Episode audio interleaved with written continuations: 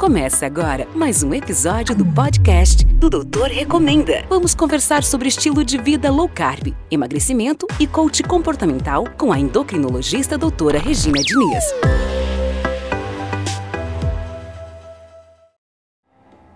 Olá, você já parou para pensar o quanto os seus referenciais influenciam os seus resultados? O quanto um referencial mais baixo pode limitar o teu potencial?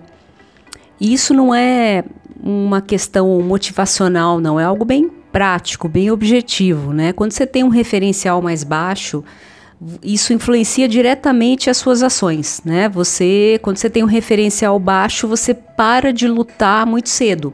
Qualquer resultado para você já tá bom. Né? Você tem um, um referencial na média, média para baixo, que a maioria das pessoas tem um referencial assim. Você se acomoda com aquele referencial e você para de lutar, você para de avançar, você para de desejar mais, até porque para você aquilo já é um bom resultado. E a gente vê que isso tem uma influência muito forte em tudo na vida, inclusive aqui na questão da, da dieta, né? No teu referencial de peso, no teu referencial de, de boa saúde física, mental, de desempenho como um todo.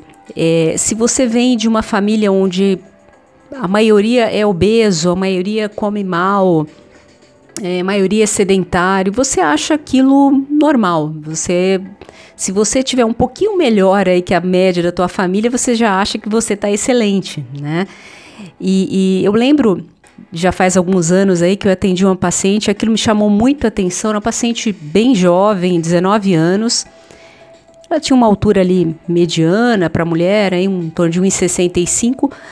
E eu, primeira consulta, eu pesei essa paciente e tinha dado 122 quilos e ela ficou feliz com o resultado. Ela, ela falou assim: Nossa, eu pensei que, que eu estava já com 130, até que tá bom, né? E eu fiquei impressionada, né, por uma jovem ali ter esse referencial. Ela estava com obesidade grave, já hipertensa, com 19 anos, já pré-diabética, e ela estava achando a situação dela boa. Porque o referencial dela era muito baixo, né? Ela tinha filha de, de pais super obesos, com várias doenças, e essa é a realidade que ela conhecia, e para ela aquilo estava bom, né? É, e por outro lado, às vezes você vê pacientes ali com mais de 70 anos, né, com um corpo muito legal, com a saúde muito legal, e a pessoa às vezes fica insatisfeita porque ganhou um, dois quilinhos no final do ano. Aí de repente você pode pensar, nossa, a pessoa está com peso excelente, com um corpo excelente, com a saúde muito boa, nessa faixa etária, que pessoa exigente, né? Poxa, podia relaxar um pouco.